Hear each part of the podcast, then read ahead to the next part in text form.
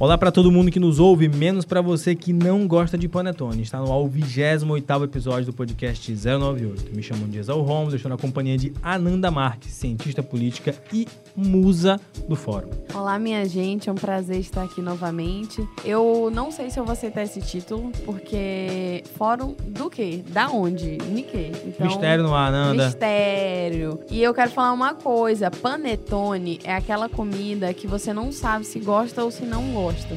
Eu acho que ninguém gosta de panetone, na verdade, mas as pessoas são acometidas por arroubos e aí elas acabam comendo. A Nanda tá saindo dos estúdios nesse exato momento, que ela não vai gravar o programa com a gente com essa opinião.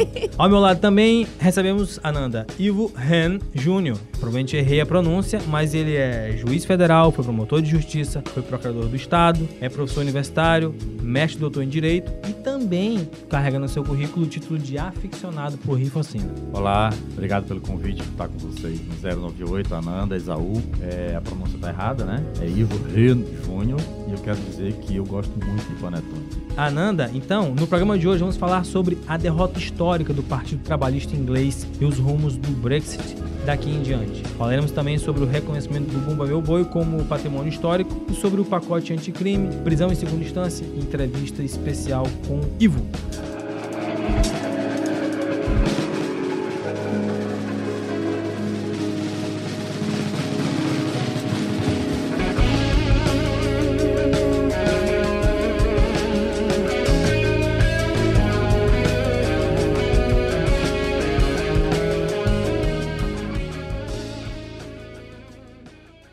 Faça-se o Brexit. Foi essa mensagem que os britânicos deram na eleição desta última quinta-feira, dia 12 de dezembro, ao garantir para o primeiro-ministro britânico Boris Johnson a maioria das cadeiras do parlamento inglês. Ananda, com a apuração concluída em 649 distritos, o Partido Conservador, do qual Boris Johnson é o líder, conquistou 364 cadeiras, mais do que as 327 cadeiras necessárias para aprovar a saída do Reino Unido da União Europeia. Os trabalhistas, por sua vez, garantiram apenas 203 assentos e ficaram, Ananda, com a menor bancada desde quando conquistaram apenas 154 cadeiras em 1935. Esse resultado vai levar o Boris Johnson a fazer essa saída do jeito que ele quiser. Lembrando que eles têm que terminar esse acordo até 31 de janeiro. Olha, é, eu acho que, que vale a pena a gente pontuar algumas questões, meio que para ajudar o nosso ouvinte que tem curiosidade sobre isso e não, não conhece, não, enfim, não, não entende ou não conhece. É... Ananda, responde cientista é... político. o que é o Brexit? Responde, cientista político. Responde, cientista político. Responde, cientista político. Responde, cientista político. Responde, cientista político. Responde, cientista político. Então, gente, o Brexit, ou em português, o Brexit, como queiram chamar, é essa separação, né? A saída do Reino Unido da União Europeia. A União Europeia, ela conta com quase todos os países da Europa e ela, enfim, define uma série de acordos comerciais Políticos. e que, né, ela tem uma, um histórico, começou simplesmente com acordos comerciais, até chegar no ápice de ter uma, uma moeda comum, né? Então, tem uma perspectiva de globalização, de, de circulação de pessoas, mercadorias, bens, de forma facilitada. E o Reino Unido, especificamente, já vinha discutindo há bastante tempo essa possibilidade de sair. Por quê? Porque a população é, tem reclamações relacionadas, por exemplo, aos imigrantes né, que supostamente é, existe o mesmo discurso xenofóbico, por exemplo, dos americanos, né, de e que faz um apelo nacionalista de que o Reino Unido é para os britânicos. Então, Brexit é a saída, né, do, dos britânicos da União Europeia. E aí teve já o, referendo, só que eles tiveram uma série de, de questões envolvendo essa saída e ela até agora não aconteceu. A primeira-ministra ministra anterior, que era a Theresa May, ela não conseguiu é, encampar, digamos assim, né? A coisa ficou bem dividida. E o Boris Johnson, ele assumiu como primeiro-ministro e, diferentemente dela, ele conseguiu ter uma vitória acachapante em relação ao Partido Trabalhista, porque que é importante também explicar que a política no Reino Unido ela não é como no Brasil no- em, em termos ideológicos. Quando a gente fala dos partidos e, também por ser uma- um, um parlamentarismo, né, um regime parlamentarista, a lógica de eleição é outra, o sistema eleitoral é outro. Lá o voto é distrital, são 650 distritos. As pessoas votam em no eleitor, elas votam em quem vai representar o distrito e se essa pessoa é, é, por exemplo, do Partido Conservador, do Partido Trabalhista ou do Partido Nacional Escocês, por isso, exemplo. ou do né, democrata, social-democrata, ou do enfim. liberal democrata. Va- Isso tudo, aí o que, que acaba acontecendo? O eleitor do distrito leva tudo, digamos assim, né? Então é eleito quem ganha mais distritos. O, o primeiro-ministro vai ser do partido que tiver mais cadeiras no parlamento. E o Partido Conservador, desde 1987, com a Tati, aqui eles não tinham tantas cadeiras assim. E aí eu acho que a discussão é que os, os cientistas políticos estão discutindo atualmente é o seguinte: qual o sentido dessa eleição? Se é um avanço da extrema-direita, digamos assim, dessa perspectiva nacionalista, conservadora, se é o avanço disso, ou se esta foi uma eleição plebiscitária. Eu acho que essa é a principal discussão que a gente tem hoje. Ananda, eu queria fazer rapidamente para o nosso ouvinte uma cronologia de como que é, a gente chegou até esse ponto. Voltando um pouco no tempo, em 23 de janeiro de 2013, foi anunciado o referendo que ia consultar a população a respeito dessa saída ou não. Na época, o primeiro-ministro ainda era o David Cameron. Em 8 de maio de 2015, os conservadores venceram a eleição. Em 20 de fevereiro de 2016, o David Cameron definiu a data do referendo, que ficou colocado para 23 de junho. E em 23 de junho daquele mesmo ano, o Reino Unido votou para deixar a União Europeia. No final daquele período, a Theresa May foi escolhida como primeira-ministra. Ela anunciou uma data específica, só que ela não conseguiu avançar. Foi aí, então, que o Boris Johnson entrou em cena e essa nova eleição foi convocada com uma maioria expressiva. É importante a gente lembrar, como a gente já, já disse antes, que os 364 deputados formaram a maior bancada conservadora na Câmara dos Comuns desde 1987, quando a primeira-ministra era nada mais, nada menos que Margaret Thatcher. 66 vagas a mais do que eles têm hoje e o Partido Trabalhista vai ter 42 vagas a menos. Um outro ponto que a gente pode mencionar também aqui é o fato de que o Partido Escocês ganhou muito espaço e a gente vai ter, muito provavelmente nos próximos meses, aquela pauta de uma independência escocesa de novo com a guinada do Partido Escocês no Parlamento Britânico. Eu fico refletindo que essa é uma, uma pauta que é, é importante para a gente entender como que o mundo hoje ele está se configurando, porque a saída do Reino Unido ela significa a ruína de um projeto político de globalização, desse intercâmbio de pessoas, de bens, de produtos, de serviços, enfim, que começa com uma perspectiva econômica, mas tem uma, uma perspectiva política que é essa ideia da livre circulação. E quando um país, que é um país muito importante economicamente e, e que historicamente tem um peso para a política né, do mundo inteiro, que é onde, enfim, é o berço de vários princípios da democracia liberal ocidental, é, é no Reino Unido, é na- principalmente na Inglaterra, isso representa talvez a ruína dos últimos, sei lá, dos últimos 30 ou 40 anos da perspectiva ocidental, do que que o ocidente se propôs em- enquanto metas políticas e ideológicas. Eu acho que a gente de fato está em um outro momento agora, em um outro caminho do que é que a humanidade está caminhando. É, eu concordo com essa avaliação. Eu acho que a ciência política na Europa tem se preocupado muito com esse fenômeno do nacionalismo, dos extremismos, desse discurso polarizado e esse movimento de se isolar, esse movimento antiglobalista, ele toca em aspectos que nós já conversamos aqui, que é essa ideia de uma ameaça étnica, de uma tomada de assalto de outros povos contra uma nação que é homogênea, uma nação que é soberana, a, a ideia de um resgate, né, de que os britânicos perdem com isso, né? Eu concordo contigo que é uma avaliação diferente, só que o discurso trabalhista não conseguiu convencer essas pessoas, né? Não. Acho que para além disso não se esperava essa essa disparidade tão grande entre os partidos. Eu acho que a gente tem aí, é, pelo menos, não sei, vou, vou chutar aí, já tá me olhando aqui meio esquisito, mas uns cinco anos aí Eu dessa... chuto 10, cara, porque olha, olha esse parlamento, ele, ele tem chance de ficar 10 anos. Eu acho importante também a gente comentar que existem algumas semelhanças, sim, com o discurso, por exemplo, do que o, o Trump usou na eleição dele. A ideia de América para os americanos, então teve um pouco também esse discurso, principalmente contra os, os, os imigrantes. E aí vem um- uma coisa que é isso que, que não fecha, né? Porque veja bem, essas pessoas que são ou imigrantes ou são refugiados, quando eles chegam nesses países, eles, inclusive, mesmo refugiados, por exemplo, que tenham formação, né, que tenham diplomas universitários e de pós-graduação, essas pessoas acabam sendo inseridas no mercado de trabalho em subempregos, né?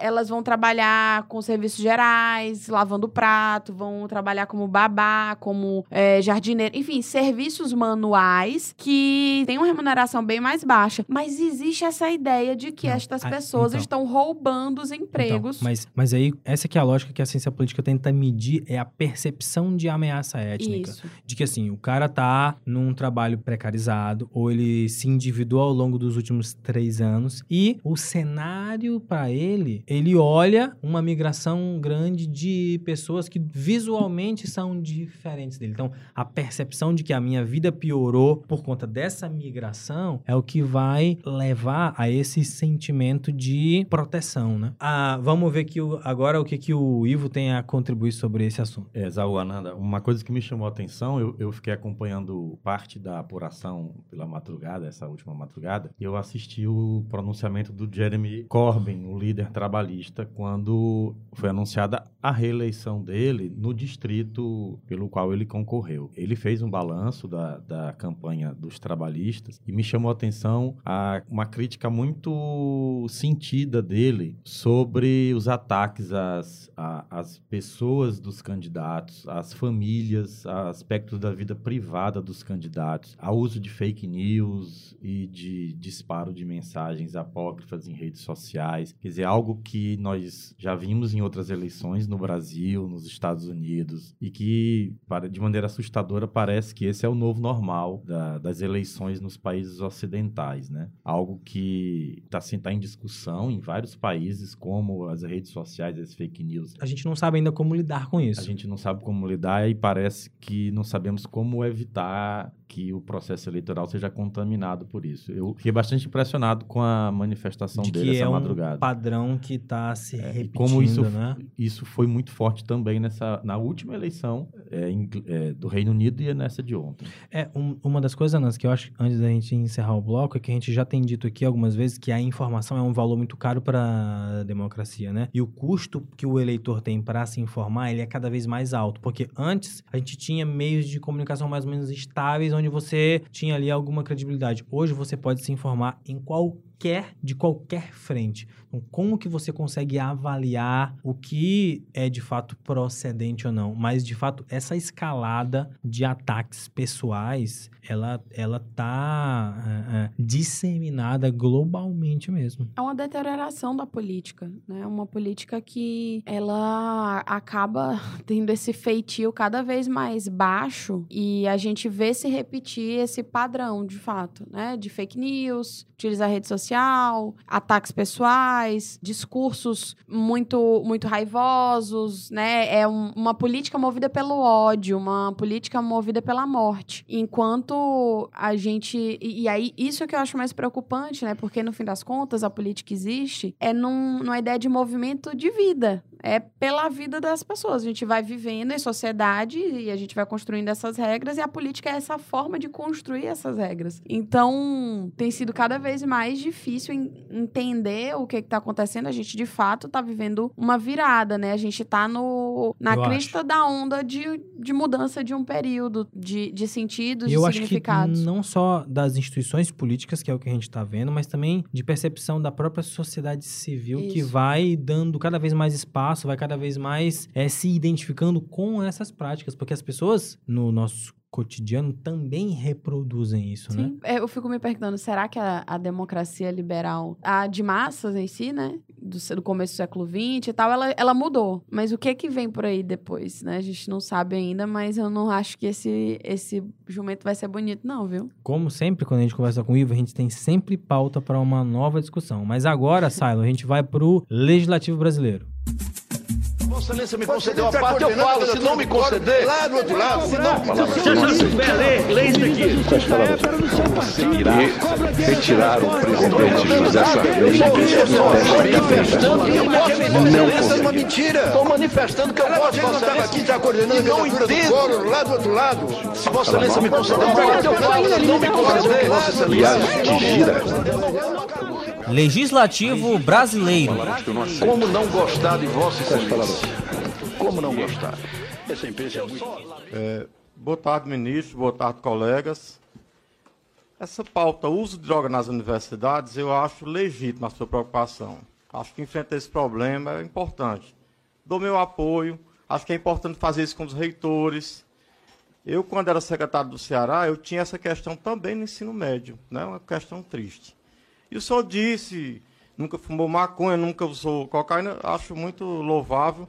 Mas o senhor está fazendo uma revolução na educação, logo em seguida o senhor disse, como assim, revolução da educação? Acho que o senhor tem que usar de bom senso, de humildade, de autocrítica, porque ninguém imagina isso. O senhor está fazendo revolução na educação, ninguém, nem uma pessoa altamente drogada vai imaginar essa loucura que o senhor disse. Sinceramente, não tem essa revolução. Pelo contrário, a sua função no MEC é meramente ideológica. O senhor foi nomeado e criou um tweet em abril desse ano somente para disseminar ódio, para criticar as pessoas. Você é deselegante, não tem inteligência emocional. Bate boca, chama as coisas mais absurdas. Então, assim, o senhor, já, o senhor, o senhor não tem condição técnica de estar nessa posição. Não tem. Não tem condição política, porque não é respeitado por a classe política, por professor, por estudante, por reitor. O senhor não tem condições. E o senhor já disse que não é de aceitar recomendação pessoal. Mas eu vou dar um. Eu acho que você devia aproveitar esse Natal e pegar o beco. Eu acho literalmente, eu acho. Olha, o senhor vai passar três anos com essa pauta ideológica. Pegar o beco é ir embora no Ceará. Pegar o beco. É, um, é uma coisa. Então eu acho, eu acho que passar três anos é, fazendo essa pauta ideológica não vai levar o país a nada. Eu também sou contra drogas. E eu acho a sua gestão uma droga. O deputado Idilvan Alencar, do PDT no Ceará, nem sequer estava inscrito para questionar na Comissão de Educação da Câmara o ministro da Educação, Abraham Weintraub. A afirmação do ministro de que haveria uma revolução na pasta do MEC fez então ele mudar de ideia, abre aspas. Quando ele começou a falar que estava fazendo uma revolução, eu comecei a achar aquilo tão louco. Então o, I, o Idilvan proporcionou a gente, já no apagar das luzes de 2019, essa pepita em que ele pede, aí em bom cearês, né, que ele pegue o beco. Ananda. Paz, olha, eu. Esse homem, ele, ele falou por todos nós.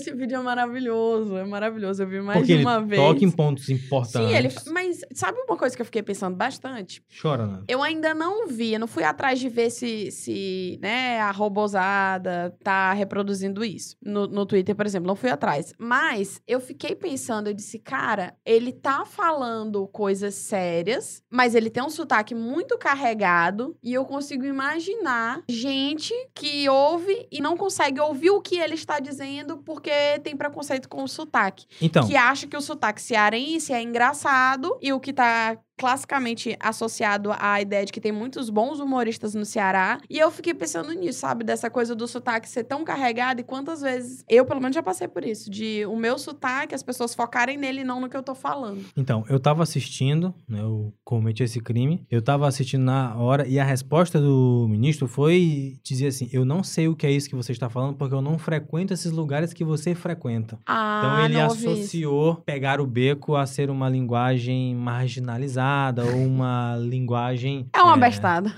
Enfim, foi essa foi a explicação. Mesmo ele deixando claro que assim, olha, pegar o beco no Ceará signi- significa, assim como no Nordeste tem essa conotação, né, de que olha, vai embora, né, pegue suas coisas e vá embora. Então, assim, é, acho que é mais um episódio que assim é importante que a gente contextualize para quem, enfim, não sabe o porquê que o ministro foi. Ele acusou as universidades federais de serem espaços para plantação de droga. E aí ele foi lá para essa comissão para tentar aprovar. E aí ele disse assim: olha, justificativa dele. Basta você dar um Google e aí você vai ver que o que eu tô dizendo é verdade. Ah, claro. Enfim. Grilos falando.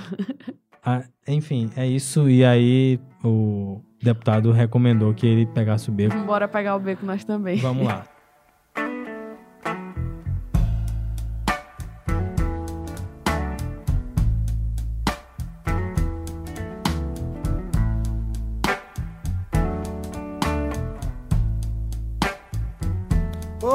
just plain mean to me, woman.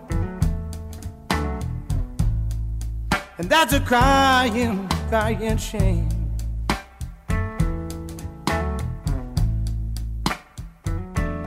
You just plain mean to me, woman.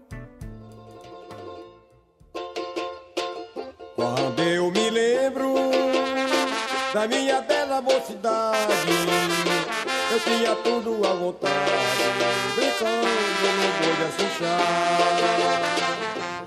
boi. O Bumba Meu Boi, festa tradicional do estado do Maranhão, foi eleito Patrimônio Cultural Imaterial da Humanidade pela Unesco, que é a Organização das Nações Unidas para Educação, Ciência e Cultura. A celebração já era considerada Patrimônio Cultural do Brasil desde 2011. A Unesco Ananda justificou a escolha afirmando, abre aspas, Bumba Meu Boi maranhense constitui um complexo cultural que compreende uma variedade de estilos, multiplicidade de grupos e principalmente porque estabelece uma relação intrínseca entre a fé, a festa e a arte, fundamentada na devoção aos santos juninos, nas crenças em divindades de cultos de matriz africana e na cosmologia e lendas da região. Mas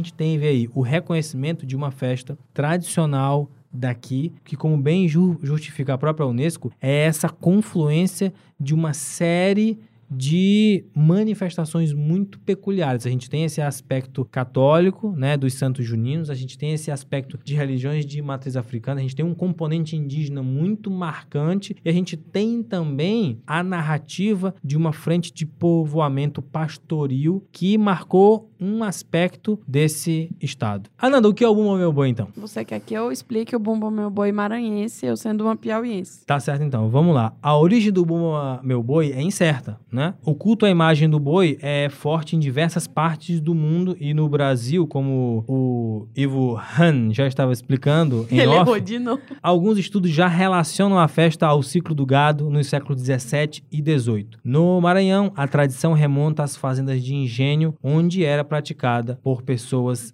escravizadas. A lenda principal do Bumba Meu Boi maranhense conta a história da mãe Catirina, que está grávida, e conta pro seu marido, pai Francisco, que está morrendo de desejo de comer o que, Ananda? A língua de- do boi. Ah, um boi essa- específico. Essa parte tu sabe. No Piauí é igual essa parte. Tá. Mas era qualquer boi, Ananda? Não, era um boi específico. Francisco, que era o trabalhador da fazenda, atende aos pedidos da esposa e mata o boi. O fazendeiro então pede que um pajé ressuscite o boi, perdoando o empregado e celebrando a saúde do animal com uma grande festa. Parece um conto do Gilberto Freire, né? Essa ideia que Casa Grande e Senzala coabitam aí numa harmonia. Uma e- democracia racial. ou seja, você tem aí uma situação de exploração e o fazendeiro muito cordial, Benevolente. muito benevolente, vai recorrer à figura do pajé, à figura mística do indígena, ressuscita o boi, né? Porque veja bem, Catirina queria exclusivamente A língua a do língua. boi. E você vê aí toda a devoção que ele tem em relação à sua buchudinha e vai, vai lá e mata o boi só para tirar a língua. No fim das, das contas, tudo acaba em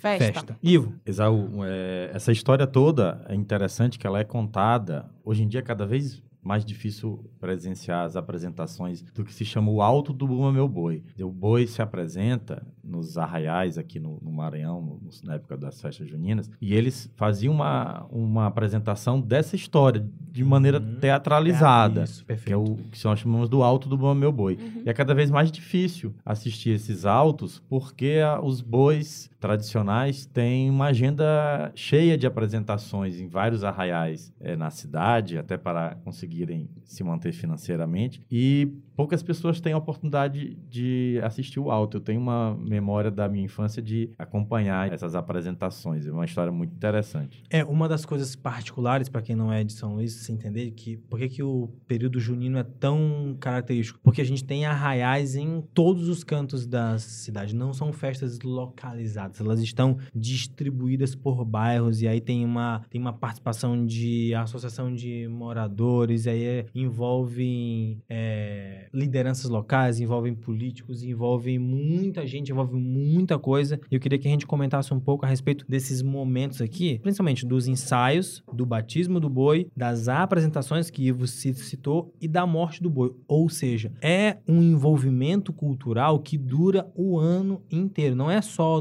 em junho, né? É legal, assim, eu, eu sou piauiense. Você vai fazer o seu testemunho. Eu vou fazer aqui a minha, o meu relato etnográfico, Tá, tá? Eu sou piauiense. No Piauí tem Bumba Meu Boi, mas é diferente do do Maranhão. Assim como acho que em quase todos os estados que tem, são diferentes, né? Isso, tem as suas variações. Tem variações, como por exemplo, pro norte vai ter, é, já inclusive o nome tem uma variação que é o boi bumbá, é diferente. No Piauí, por exemplo, eu posso estar falando uma grande bobagem, porque eu não sou uma estudiosa disso, mas as memórias que eu tenho de Bumba Meu Boi no Piauí, eu não me recordo da figura do indígena tão forte como aqui tem. Certo. Posso estar falando bobagem. Enfim, até porque o Piauí teve uma, um processo de colonização diferente do Maranhão, né? Os indígenas do Piauí, eles foram praticamente exterminados, enquanto no Maranhão ainda há uma população indígena significativa. E o que eu sempre achei mais legal era a encenação. Concordo com o Ivo, né? Tem o aspecto da dramaturgia, de ter a- aquela encenação sobre a mãe Catirina e tal. E se você, acho que no resto do Brasil deve, deve ter também algumas músicas que fazem referência ao Pai Francisco, ou músicas que fazem referências ao boi, tem também ao próprio boi, de- de- e citando o Piauí, enfim, tem canções de, de Niná, de crianças que fazem referência a isso. E eu acho, eu achei muito massa isso do, do Bumba Meu Boi do Maranhão ter sido reconhecido. Quando eu vim morar aqui, eu achei uma festa, assim, muito bonita, fantástico. O que que acontece em São Luís, como isso é bonito, como isso mobiliza as pessoas, tem um aspecto religioso importantíssimo, mas também cultural mesmo, de que mobiliza a cidade, né? O São João tem sido um, um grande vitrine pro Maranhão, digamos assim, né? E eu acho isso maravilhoso. Eu sou uma maranhense de coração.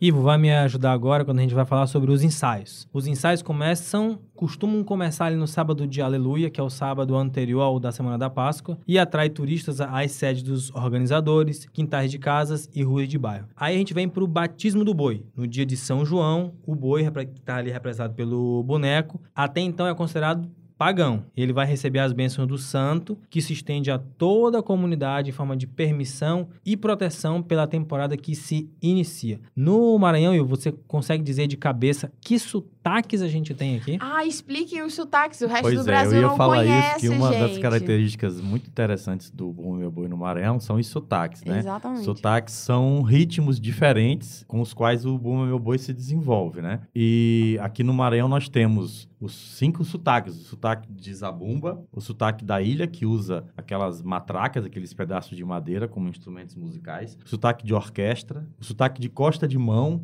que infelizmente é muito bonito, mas infelizmente poucos grupos hoje em dia ainda se apresentam. O, sotaque de costa de mão é interessante porque o, o pandeirão é tocado literalmente com as Com- costas da isso. mão, né? Não com a Por palma. isso é que ele tem, Por por, isso- isso que ele tem esse nome. Tem esse nome e, infelizmente, cada vez menos. É, tem menos apresentações. E o sotaque da Baixada. Então, são esses os cinco principais sotaques do Homem Boi do Maranhão. Muito bom. Aí, então, depois do batismo, a gente tem as apresentações, né? Com os arraiais oficiais que vão até de madrugada. Tem um ponto muito específico que é que os Bumba Meu Boi de Matraca, os da ilha, no final do mês de junho eles se reúnem num, num lugar específico, né? Que ali é lá no João Paulo, né? Que é um bairro daqui da periferia É no de dia 29 de São Luís. Isso, vai. No dia 29 de junho, dia de São Pedro, os bois de Matraca, do sotaque de Matraca, se encontram no Largo de São Pedro, na capelinha de São Pedro. Viram à noite. Viram à noite e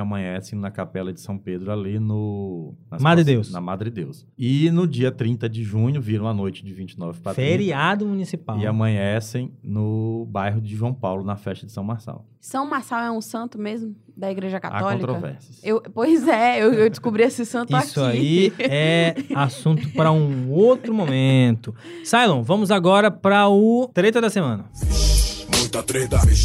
Muita treta, vixe. Muita treta. Treta da semana. Estou sentindo uma treta.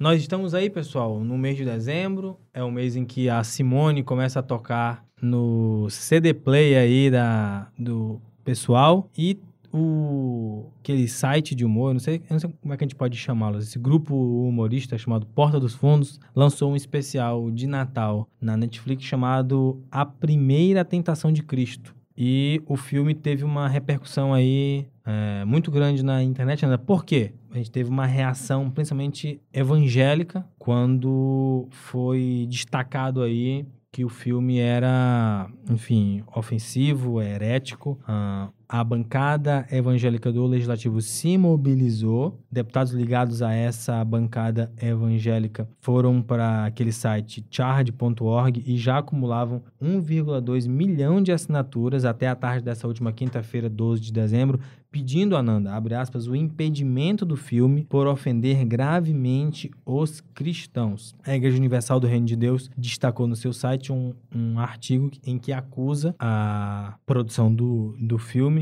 onde que ele diz, abre aspas, o Senhor Jesus é retratado como um adolescente indeciso em relação à sua missão na Terra, que usa drogas, tem um relacionamento homossexual com o diabo e acredita que Deus é o seu tio, fecha aspas. Olha, eu particularmente não achei graça, não acho graça. Você assistiu, Ananda? Assisti, mas eu... Zero de 10. Eu não acho graça. Mas eu não acho graça porque eu tenho um humor mu- muito politicamente correto. É assim, é, é complicado. Acho demais a ideia de querer tirar do ar, enfim. É, é claro que quem é cristão tem todo o direito de não gostar. Vam- vamos ouvir a opinião de um cristão aqui na mesa. Vamos lá. Ivo, Quem é o qual- cristão da mesa?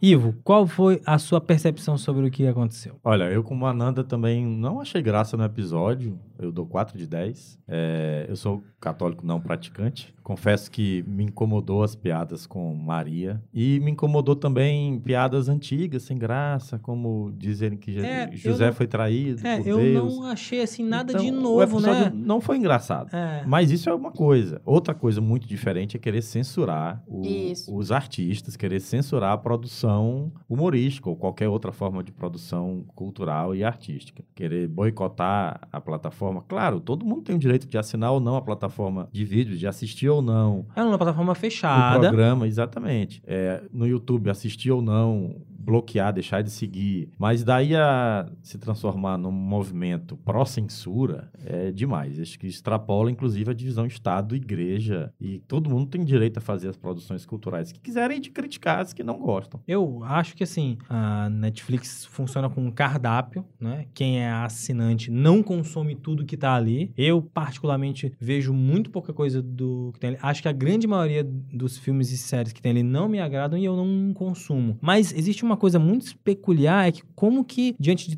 tanta doidice que a gente viu nesse ano inteiro, as pessoas se mobilizarem especificamente com uma pauta tão localizada como foi essa questão da representação que Cristo tem ou que Cristo teve ao longo é, desses dois mil anos aí, Nando. Mas é aquela coisa, faz muito sentido as pessoas se incomodarem especificamente com isso, porque a gente tá vivendo exatamente um momento em que as pessoas, as pessoas religiosas principalmente, elas querem que a fé delas, aquilo que elas acreditam, sirva para todo o resto. E que o Estado, inclusive, estabeleça como regra aquilo que a moralidade religiosa delas determina. Isso é só um sintoma, né? Elas, elas desejarem a censura e demandarem a censura de algo contrário à religião delas é, é só um sintoma de, desse cunho autoritário. É, a deputada federal do PSL, Cris Tonieto, protocolou um requerimento 3196 que requer a aprovação de moção de repúdio à Netflix pela disponibilização em sua plataforma do vídeo especial de Natal Porta dos Fundos, contendo ostensivo, vilipêndio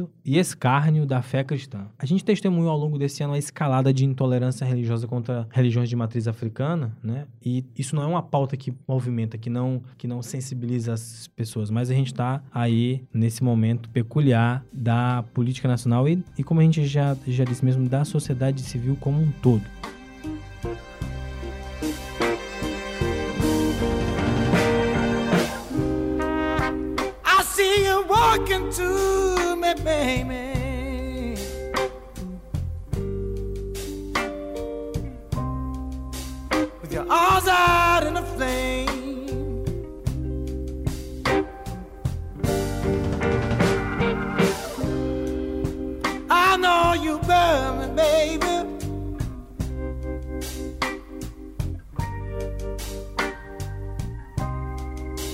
I wanna hold you all the same.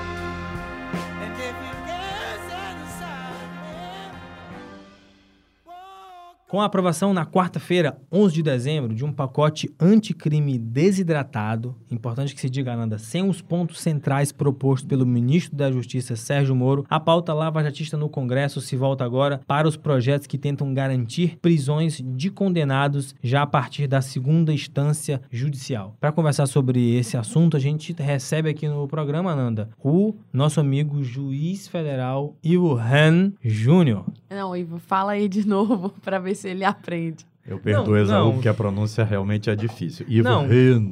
Tu tá debochando, mas tu não sabe falar também.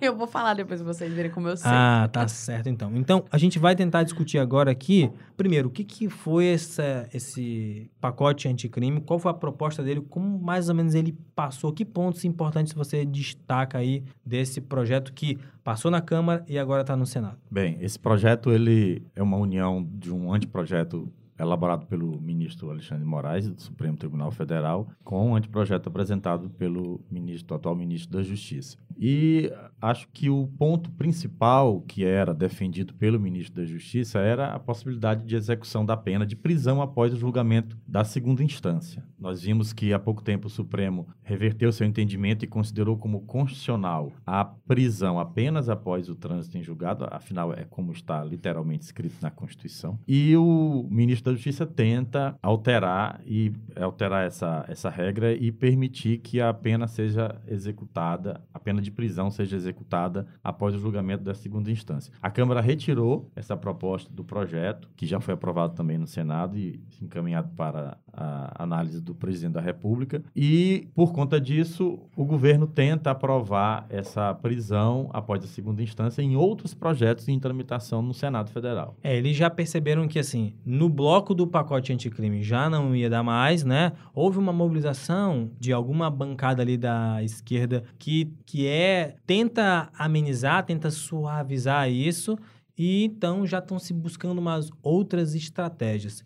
Queria que você dissesse para a gente é, que pontos que você destaca do projeto que foi aprovado. Bem, o, o projeto foi desidratado, mas ele ainda tem uma forte carga punitivista, né? Ele aumenta o tempo máximo de prisão de 30 para 40 anos, ele aumenta o tempo de prisão para permitir a progressão do regime de cumprimento de pena. Assim, alguém que, um preso para passar do regime fechado para o semiaberto, do semiaberto para o regime aberto, esse tempo da, de, da pena em cada um Aumentou. dos regimes aumentou, ou, ou a proposta é que aumente, Uhum, né? O projeto certo. ainda está sob análise do presidente da República. E, mais, apesar disso, algumas medidas são interessantes. É, a principal delas é o- a criação do juiz de garantias, né? Eu prefiro chamar até de juiz de instrução.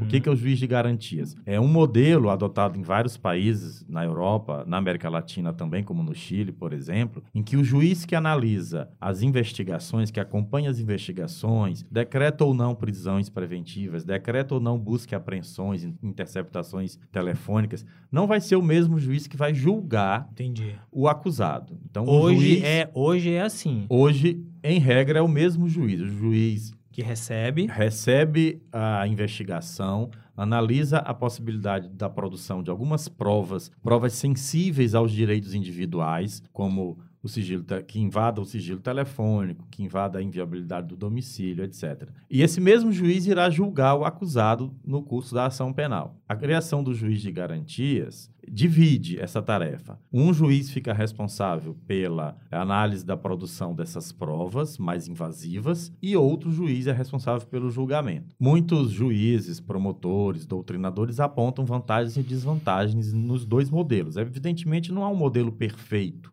de, de processo penal em nenhum lugar do mundo. Eu sou a favor do juiz de garantias, prefiro chamar juiz de instrução, porque o juiz que irá julgar também analisa Entendi. a ofensa a garantias individuais. Então, prefiro chamar o juiz que acompanha a instrução do processo, o juiz que acompanha a investigação policial. Ivo, eu queria que você falasse um pouco mais sobre a diferença entre as instâncias, né? Qual que é o, o, o caminho que, que se leva. E sempre a gente falou sobre, sobre a questão dessa reversão de entendimento do STF, que inclusive acabou desembocando na soltura de Lula, mas que você explicasse um pouco melhor e qual é esse, esse movimento que a gente está vendo no Congresso de tentar aprovar a prisão em segunda instância ainda. O que nós chamamos de primeira instância são as varas criminais com atuação de apenas um juiz. né? É o primeiro julgamento em um processo penal. O juiz profere uma sentença condenatória ou absolutória. Havendo recurso, esse processo vai ser julgado por um tribunal. Nós chamamos de segunda instância. São os desembargadores? São desembargadores na Justiça Estadual, juízes dos tribunais regionais federais. Isso eu estou falando só do processo criminal. Então, há uma discussão, nós acompanhamos nos últimos anos, principalmente nos últimos meses, se a execução da pena, ou seja, se alguém condenado criminalmente vai ser logo preso ou não, se ele deve esperar todo o processo ser concluído até o momento em que não possa mais ser interposto nenhum recurso, nós chamamos esse momento de trânsito em julgado, ou se após a confirmação da condenação por um tribunal, ou seja, após a segunda instância, essa pena já pode ser executada, ou seja, o condenado ser preso. Ivo, é, uma das principais defesas da prisão em segunda instância é a questão da impunidade. A gente não pode, né, deixar que essa bandeira da impunidade se perpetue no Brasil. Algumas semanas atrás a gente recebeu aqui o Marcelo Semer e ele contava para a gente a respeito da população carcerária que existe no Brasil. Ou seja, a gente já tem muita gente presa. Que sensação de impunidade é essa diante desses números de tanta gente que já está encarcerada no país? Pois é, eu, eu concordo com o Marcelo Semer. Há uma população gigantesca de presos no Brasil, a grande parte é vinculada ao tráfico de, de entorpecentes e, em muitos casos, de pequenas quantidades de drogas. O Brasil tem quase 800 mil presos, é a terceira maior população em números absolutos do mundo. E esse projeto aprovado pela Câmara tende a aumentar essa população carcerária. Como eu falei há pouco, aumenta o tempo exigido para a progressão das penas do regime fechado para o semiaberto e aberto e também aumenta o tempo total de que alguém pode ficar preso, para até 40 anos. Então a tendência é de que a população carcerária aumente. O que eu acho que é o mais complicado disso tudo, porque, é, inclusive, o episódio que o Marcelo Semer esteve aqui, a gente falou muito sobre isso, né? Sobre essa questão do grande encarceramento que a gente vê hoje no Brasil. E aí é complicado porque ne- na, na atual gestão e, e- e nesse contexto que as pessoas têm essa percepção de impunidade, e aí há uma percepção de impunidade associada à corrupção, né? Sendo que o efeito prático, se você parar pra pensar, sempre recai sobre aqueles que têm menos acesso ao sistema de justiça, né? E tem, tem menos acesso, por exemplo, a, a uma ampla defesa. E aí, efetivamente, será que esse pacote anticrime vai efetivamente ter um impacto de reduzir a impunidade desses crimes associados à corrupção? É isso eu particularmente não não vejo como tão eficiente. É, eu, eu claro que vamos ver o que vai acontecer, mas as coisas que eu já li até agora não indicam que efetivamente o, o, impacto vai ser maior sobre aqueles que na verdade estão na base desse sistema e que vai produzir ainda mais encarceramento, que tem inclusive né, um aspecto racial. É, Ananda, e além disso, há um outro ponto. A meu ver, o maior índice de impunidade diz respeito aos crimes de homicídio. Apenas menos de 10% dos crimes de homicídio no Brasil são esclarecidos. E daí é que iria iniciar um processo penal para que chegue a alguma condenação. Essa baixa investigação dos crimes de homicídio, por consequência, impunidade alta, tem a ver com o modelo de investigação, com o nosso modelo de polícia, com o nosso modelo de investigação que é cartorário. Então, no que diz respeito aos crimes de homicídio, sim, é que há um alto índice de impunidade. Esse projeto aprovado na Câmara tem um ponto favorável que ataca isso, que é a criação ou a institucionalização da cadeia de custódia. O que, diz, o que isso significa? Cadeia de custódia diz respeito à coleta das provas do crime. É, hoje, as provas, os vestígios, as evidências de que um crime aconteceu são recolhidos de maneira muito amadora. A, o, o projeto estabelece regras de coleta de provas, de guarda dessas provas, de tratamento das provas e do descarte do que não é, não tem relação com o fato criminoso. É, se implementado, e evidentemente isso necessita de uma reforma da estrutura das polícias, da mentalidade também dos investigadores, mas se implementado, eu acho que isso sim, esse ponto sim, pode ajudar no combate à impunidade, principalmente da, dos crimes de homicídio, onde é nós temos uma baixa resolutividade. Na elucidação desses da crimes. elucidação desses crimes e, por consequência, no processo contra os supostos praticantes. Então é isso, pessoal. A gente agradece demais aqui a presença do Ivo Ren. E agora a gente vai, se vocês me permitirem, para o quadro tão aguardado desse programa que acho que marca essa segunda temporada, que é o Caixa de Recados. Ananda, mandando abraço essa semana para PinheiroTone7, que é jornalista e mandou um salve aí pro programa. Mandando abraço para Bela Macedo, que no programa anterior fez a sua estreia em participação no Desvirtuar Podcasts. Mandando um abraço. E na verdade a gente tem que responder aqui para o Igor Arrigor, que ele disse o seguinte: estava ouvindo o episódio 27 do podcast 098 e venho cá perguntar: olha, a pessoa tá morando em Portugal já tá falando que nem português. Ah, tem que cometer bullying. É, o que, que ele tem a menor perguntou? condição. O que é pior, ataque de robô ou de monarquista? Eu vou deixar isso para Esaú Rômulo, o cientista político dos monarquistas, responder. Responde aí, cientista Eu político. já disse que eu vou responder monarquista depois que eu qualificar a minha tese, se eu, se eu chegar até esse ponto. Mandando um abraço pra Ritinha CG1 que interagiu com Hamilton Raposo dizendo assim: O que será que Deus quer hoje em Hamilton? Mandando abraço para o Petisqueiro. Um abraço muito especial para ele. Mas ele tava fazendo uma reclamação. Acho que é uma reclamação, né? Ele disse o seguinte: a Nanda e Esaú falam muito rápido e simplesmente não dá para escutar o podcast 098 em 1,5 velocidade. É o Não, xizinho, né? Indeferida essa reclamação, porque você não pode acelerar, porque obviamente que vai ficar rápido. É, mandando um abraço para Milton Raposo, que diz: Antes de você sextar, nada melhor do que começar a noite de sexta ouvindo o podcast 098. Depois seja o que Deus quiser. Ai, Hamilton Raposo é maravilhoso, né? Vou mandar um abraço para Yuri, ou Yuri, kkkkkkk, etc., que falou o seguinte: queria mandar parabenizar, acho que digitou errado, é, queria parabenizar ao vivo um certo casal tuiteiro misterioso que oficializou o matrimônio hoje. Não sei quem é, você sabe, não? Também não Nunca faço ouvi ideia. falar. Mandando um abraço aqui para Eduardo Ricker, que insiste em mandar abraço pelo WhatsApp. E aí eu me esqueço. Então tem manda pelo Twitter, que é mais fácil aqui. Mandando um abraço para Valdir Ferreira. Bem, eu queria mandar um abraço para Maurício Taparil, superintendente do IFAM no Maranhão, que foi um dos responsáveis pelo trabalho que levou ao reconhecimento do Olha Bom aí, Meu Boi no Maranhão. E aproveitar também e mandar um abraço para Marcos, cantador do Boi de Maioba, e Ribinha, cantador do Boi de Maracanã. Muito bem.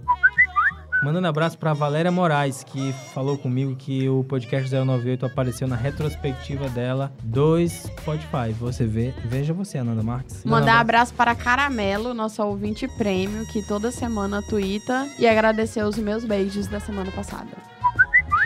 Lembrando aos senhores e senhoras que ainda estão aí que esse episódio é o penúltimo dessa temporada. Silo não nos aguenta mais e nós combinamos que vamos encerrar a temporada do podcast 098 na próxima semana. Então, se vocês é, ainda não estavam avisados, estejam avisados agora. Lembrando a todos que o podcast 098 é uma idealização de Exaú Romulo e Ananda Marques, a produção é de Elton Aragão e Matheus dos Anjos, o design do Cainão Oliveira, a edição e direção Silon Souza.